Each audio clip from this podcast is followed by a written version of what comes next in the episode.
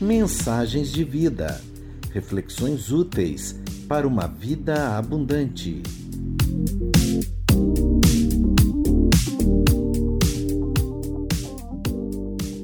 Ele vem, baseado em 2 Tessalonicenses, capítulo 2, pelo pastor Fabiano Pereira. De acordo com o censo de religião americana de 2020, que divulgou o resultado essa semana, foi feito em 2020, né? toda a parte da pesquisa foi feita em 2020, mas o resultado saiu essa semana.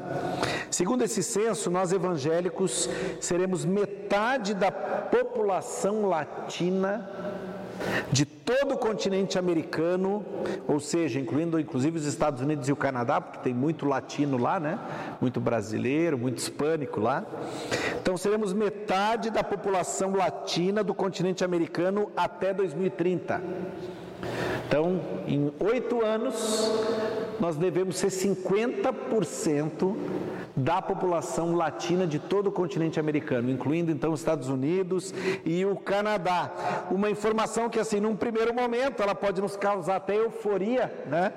E um ar de triunfalismo movido pelo pensamento de que a luz está subjugando as trevas. Veja bem, né? somos agora, em muito pouco tempo, seremos metade dos latinos, né? serão evangélicos, professarão a Jesus como Senhor e Salvador, e a história do continente vai mudar. Essa pesquisa declara também que, por conta disso, nós teremos cada vez mais cristãos evangélicos em posições de destaque e em posições de liderança. Mas será que isso é tão bom quanto parece num primeiro momento? Quanto pode soar aos nossos ouvidos num primeiro momento? Né? Poxa vida, seremos metade dos latinos em todo o continente americano, dos mais populosos do mundo. Já crescemos muito também no continente africano, onde o, o, o, a igreja cresce de forma uh, acelerada, sem precedentes na história. Crescemos na Ásia de forma acelerada também. Nas últimas semanas eu tenho acompanhado quieto, mas muito atento, muitos debates sobre as relações da igreja e as esferas de poder e as suas consequências. Porque se a pesquisa fala que nós vamos crescer tanto assim e que por isso, consequentemente, cada vez mais nós vamos ver cristão, cristãos evangélicos em posições de destaque, de liderança, eu tenho me perguntado uh, o que a gente tem feito de diferença até aqui. Porque se nós seremos metade até 2030, nós já somos mais de 30% em 2022. Temos hoje uma conhecida bancada evangélica, não só no Brasil, nós temos bancada evangélica, para você ter uma ideia, nos Estados Unidos, nós temos uma bancada evangélica na Colômbia, nós temos uma bancada evangélica no Chile, nós temos uma bancada evangélica no México. Então, assim, essa organização, essa representação se faz sentir nas diversas esferas de poder, inclusive, inclusive no no meio político. Um, nós temos hoje um presidente que se diz simpatizante do cristianismo, temos muitos e muitos pastores ocupando cargos legislativos, desde pastor vereador até pastor senador. Temos cantores evangélicos, evangélicos ganhando espaço e projeção na mídia secular. Né? Há 15 anos atrás, quando um cantor evangélico ia num programa de TV, era um acontecimento. Nunca esqueço, acho que a primeira que a gente tem notícia foi a Aline Barros indo no programa da Xuxa. E foi uma comoção geral. Digo, nossa, a Globo, a Globo abriu as portas para o Evangelho. Né? De lá para cá, a Globo já fez até o tal do Festival Promessas. Criou até um festival exclusivamente para a música gospel. Né? Mas será que isso é sinal da nossa relevância? Nós somos hoje mais relevantes para os propósitos de Deus do que éramos há 20 ou 30 anos atrás? ou nós nos tornamos mais relevantes para esse mundo como um novo mercado consumidor? Um novo mercado a ser atendido, mas por outro lado menos relevante para os propósitos, para que os propósitos de Deus se cumpram na terra. Essa é a pergunta que eu me faço todos os dias. Eu venho de uma realidade, já comentei com vocês, de uma região bastante difícil do país, ainda muito pouco evangelizado, Rio Grande do Sul.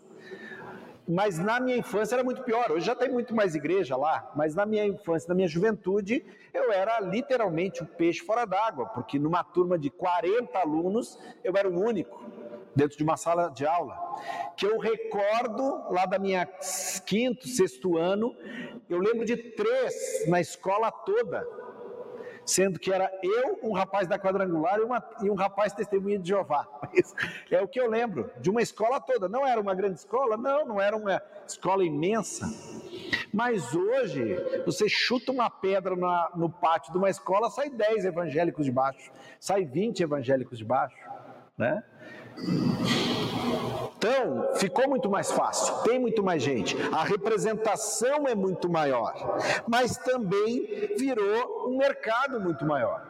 Hoje em dia a gente tem selo gospel, confecção gospel, editora gospel, tem hotel para atender quase que exclusivamente público gospel, até parque aquático voltado para público gospel a gente tem. Viramos um mercado um nicho de mercado como qualquer outro, um público a ser atendido. E aí, claro, né, qualquer empresário vendo ali a oportunidade de né, engordar os lucros, ele do dia para a noite ele está dando glória a Deus, dando amém, aleluia, e vendendo pacote uh, eh, para ir para Israel. Aliás, pacote para ir para Israel é o que mais tem, né? Eu estava pensando em juntar com o pastor Ivan de fazer um. Né? Vá para Israel com o pastor Fabiano, pastora Samanta, pastor Ivan e com a irmã Andréia. Vamos juntos, né? Pelos lugares onde Jesus passou e tal. Porque tem cruzeiro gospel. Tem cruzeiro gospel agora, gente. Olha, dá para fazer um cruzeiro. Gente, eu não estou, ó, não estou dizendo, ah, coisa horrível. Não, não é isso. Não é o fato. Mas o que eu tento pensar com vocês nessa manhã é quão relevante isso tem sido para ajudar a transformar a realidade desse país e desse mundo. Será que nós chegarmos a 50% da população do continente americano vai gerar transformação social, vai ajudar a mudar a vida do povo, vai ajudar a ter menos corrupção, menos fome, menos, menos doença, menos problema de saúde causado pela desigualdade social? Menos divórcio, menos violência doméstica menos problema com vício? Será? Muita gente nos últimos tempos passou a se autodenominar cristã porque simpatizou com alguns movimentos mais contemporâneos e mais alinhados com a linguagem e os padrões de comportamento do presente século, mais flexíveis, mais adaptáveis a uma nova era e, portanto, mais fáceis de se engajar. Eu nunca esqueço, há uns 15 anos atrás, eu recebi no estúdio que eu trabalhava, num programa de entrevista que eu conduzia, um líder do movimento muçulmano. Ele liderava o movimento muçulmano, a comunidade muçulmana em Campinas, um homem proeminente, falecido, um bom amigo, alguém que por quem eu tinha profundo respeito pela sua postura ética. Ele era vice-reitor da Unicamp na época, um dos era da equipe da reitoria, professor da Unicamp, reconhecido, e ele aceitou o convite para vir falar num programa sobre a Páscoa na dimensão das três religiões monoteístas. Eu convidei um líder judeu, convidei um pastor cristão e convidei uh, um líder muçulmano, e era ele. E ele foi o último a ir embora. Eu acompanhei ele até o carro, tinha um motorista da Unicamp esperando ele. Longe no estacionamento, eu fui caminhando lentamente, conversando com ele. Foi uma experiência muito agradável. E, ele, eu perguntei para ele como é que ele via a expansão né, do, do islamismo no Brasil. E no mundo, porque o islamismo também cresce, cresce muito. Em algumas regiões do mundo cresce mais do que o cristianismo. E eu nunca vou esquecer a resposta dele. Ele olhou para mim, botou a mão no meu ombro, uma simpatia de pessoa. E ele diz: Meu amigo, sabe por que, que o Islã está crescendo desse jeito? Porque o pessoal está negociando princípios. E aí ele deu um exemplo pessoal dele. Meus filhos, tenho três filhos homens. Nenhum deles, nenhum deles mantém relacionamento hoje com uma mulher muçulmana são muçulmanos, se declaram muçulmanos, mas ferem o princípio básico para eles, que eles então, os três rapazes eram casados ou namoravam com infiéis, né, com mulheres que não acreditavam em nada, ou que eram cristãs ou tal. Aí ele olhou para mim e disse: "Esse é o reflexo de uma religião que tem se adaptado de forma imoral aos valores do presente século. Na hora eu pensei assim, quase veio a boca dizer: Ah, meu irmão, isso aí não é exclusividade de vocês, não. O cristianismo está na mesma pegada. Mas não falei, eu só ouvi e tal. E eu vi com desgosto ele falando isso, porque na leitura dele, os filhos dele estavam vivendo uma realidade religiosa que não condizia com aquilo que ele, enquanto líder religioso de uma comunidade, de uma cidade importante como Campinas, entendia ser o padrão para um muçulmano fiel, né, observador do, do, do Alcorão e assim por diante. É uma realidade muito parecida com aquilo que a gente tem no cristianismo hoje.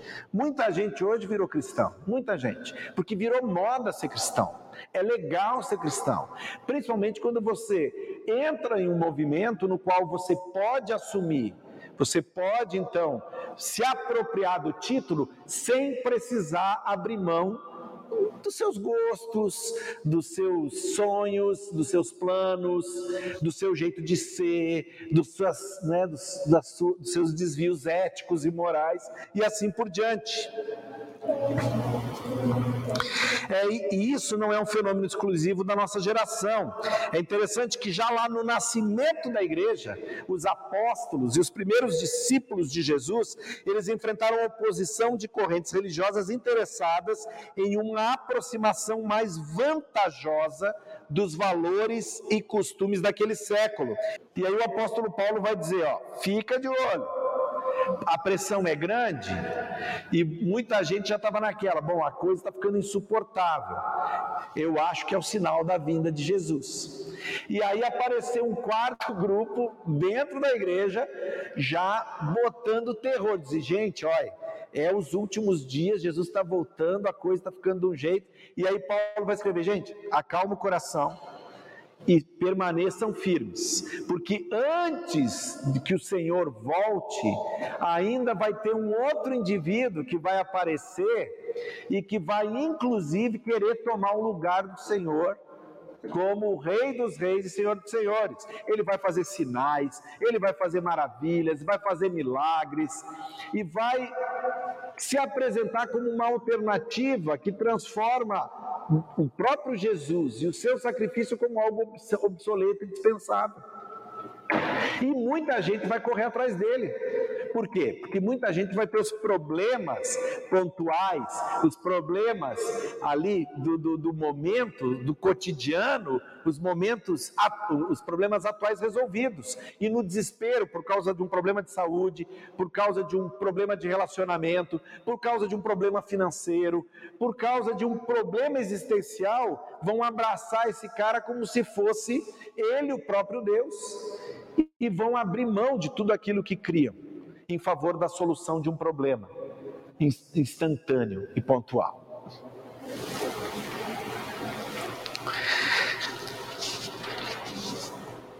Hoje, para cada gosto existe uma igreja. Para cada gosto existe uma igreja. Se você não deseja ser transformado pelo Evangelho de Cristo, você vai encontrar um lugar para congregar, onde vão te dizer que para você continuar do jeitinho que você está, está ótimo, desde que você dê o dízimo, entre no hall de membros, vote em quem o pastor mandar e assim por diante. Tem uma igreja para cada gosto. Mas a, Basta você procurar direitinho que você vai encontrar uma igreja que vai se adeque aos seus desejos, às suas vontades, que aceite o pecado de forma deliberada e que até o incentive em nome de uma graça que nada tem a ver com a graça libertadora do nosso Senhor Jesus Cristo, barateando a graça. Isso já era sinal da volta de Jesus há dois mil anos atrás. Dois mil anos atrás, a luta da igreja nascente já era essa, porque já tinha gente lá dentro que dizia: olha, não, eu não vou me adequar a esse evangelho, eu não vou me submeter a esse Cristo. Eu prefiro criar um Cristo imaginário que se submeta às minhas vontades. E aí, aquilo que a gente tem falado de forma tão recorrente, né? conseguia a proeza de ser idólatra com o próprio Cristo, porque não adorava o Cristo Salvador e Senhor, mas criava o seu próprio Cristo, de acordo com as suas vontades.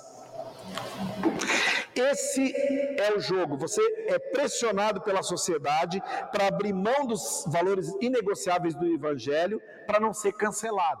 Hoje a palavra é cancelamento. Então, assim, para não ser cancelado nas redes sociais, para não ser cancelado ali na rodinha dos colegas de trabalho, né?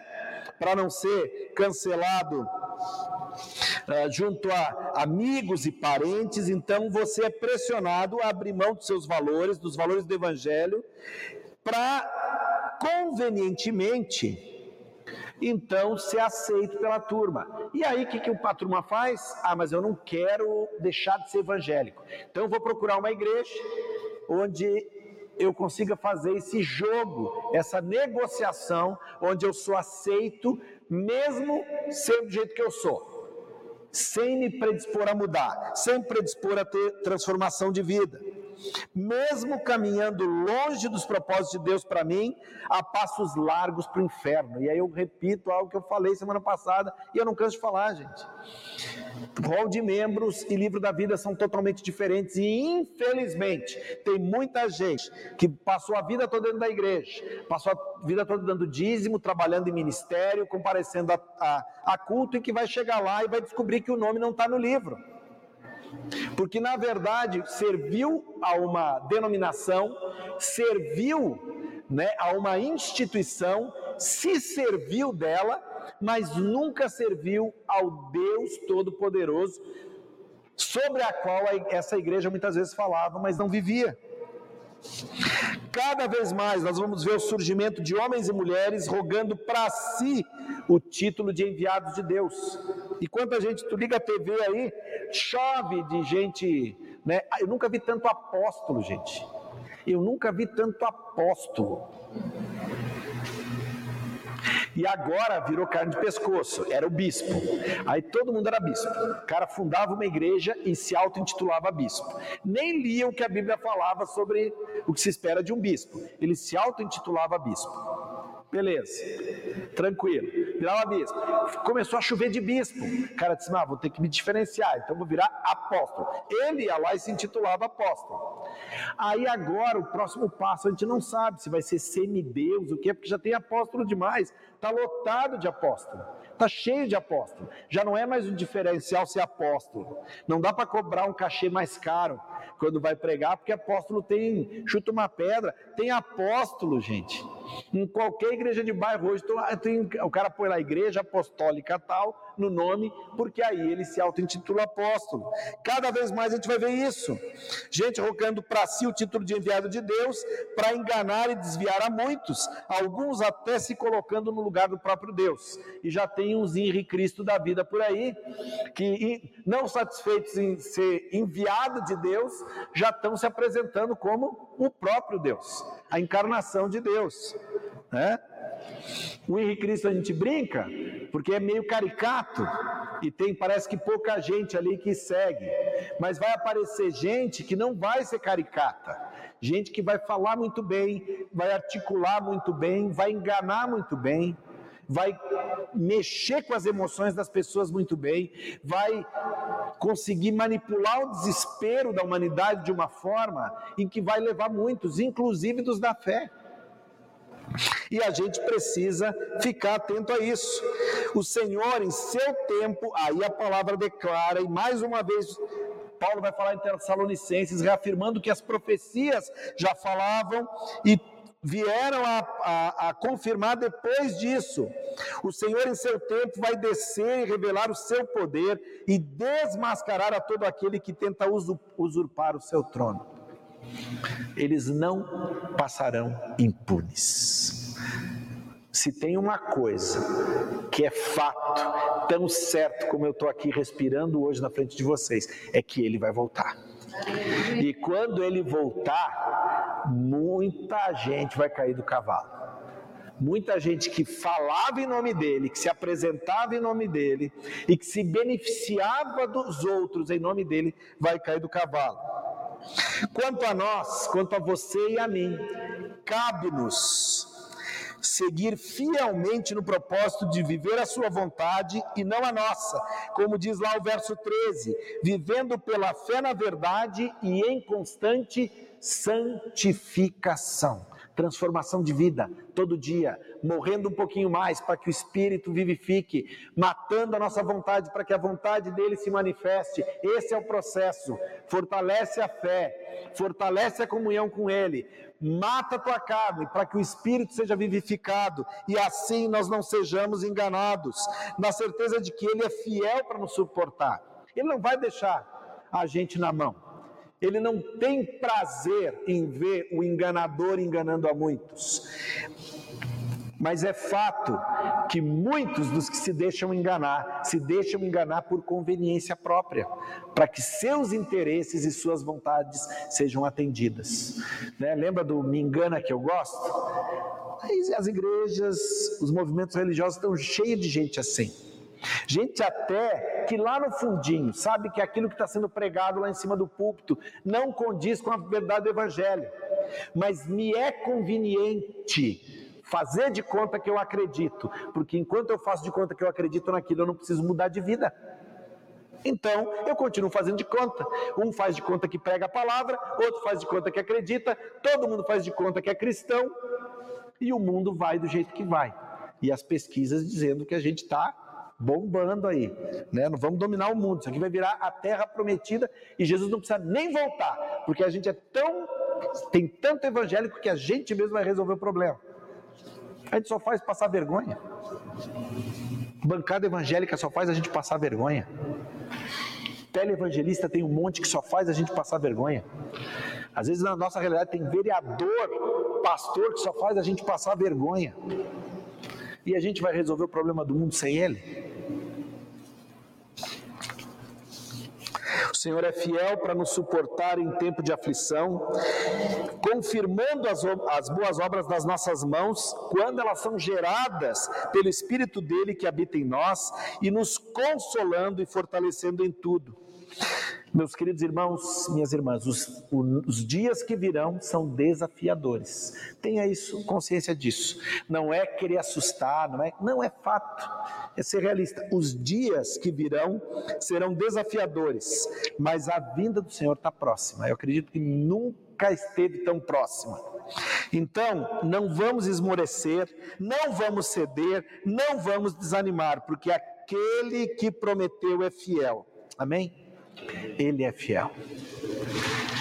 A gente passa por tribulação, a gente passa por luta, nós somos pressionados para abrir mão dos valores, às vezes dentro da nossa própria família, da nossa própria casa, às vezes no ambiente de trabalho, às vezes nosso emprego é ameaçado se nós não abrirmos mão dos nossos valores para dar um jeitinho aqui, um jeitinho ali, mas quem nos sustenta não é o nosso patrão quem nos sustenta é o Deus da nossa salvação. E se nós precisarmos efetivamente abrir mão daquilo que tenta nos afastar dos caminhos do Senhor, meu irmão, o Senhor não vai te desamparar. Não vai. Em nome de Jesus eu declaro isso, eu comprometo o meu nome nisso, porque eu sou testemunha disso. O Senhor não desampara os seus. Agora, as promessas do Senhor, observe, né? Interessante, às vezes a gente pega as promessas do Senhor, tira daí da palavra e adora uma caixinha de promessas. Caixinha de promessa, né? Só que a gente sempre esquece, como a gente pega só o versículo da promessa, a gente esquece que tem texto antes e tem texto depois. E via de regra, a manifestação e a concretização daquela promessa na nossa vida depende de um passo da nossa parte. Se a gente não der o passo, a promessa não se concretiza. E é por isso, lembra que eu falei do domingo passado? Por isso que a gente tem tanto crente por aí frustrado, com a vida medíocre, mesquinha, e dizendo: Poxa vida, a Bíblia é cheia de promessas e nada acontece na minha vida. Mas eu estou fazendo a minha parte antes? Tem condição ali.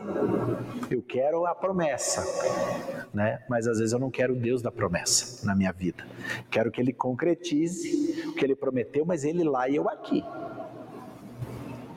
Quando ele diz, não, ó, ou eu entro na história e eu transformo tudo aí, ou tu vai ficar sentado esperando a promessa. Até porque Deus não vai desperdiçar a bênção dele correndo o risco de virar uma maldição pelo mau uso daquilo que ele tem para nos dar, pela nossa imoralidade, nossa incapacidade de efetivamente ouvir a voz dele e obedecer à vontade dele, assim por diante. Bênção só é bênção quando conduzida pelo Espírito Santo de Deus. E muita gente tem se perdido porque não soube, não sabe lidar com aquilo que Deus dá porque usa a bênção de acordo com a sua vontade e não a, de acordo com a direção do Espírito Santo de Deus. Que Deus tenha misericórdia de nós e que, em nome de Jesus, a gente possa seguir como a igreja de Tessalônica, né? Eles são ali, pelo que Paulo escreve, referência. Gente pressionada, gente hostilizada, gente perseguida, mas gente perseverante. Eles perseveravam em fé e na busca da vontade de Deus. A gente vai ver que alguns se perderam, alguns inclusive traíram a confiança dos irmãos, mas Paulo ele fica ali insistentemente dizendo: olha, persistam, persistam, porque vocês não estão sozinhos. O Senhor é com vocês. E no dia dele, que só o Pai sabe, ele vai voltar. E aí sim, ele vai voltar para julgar bons e maus.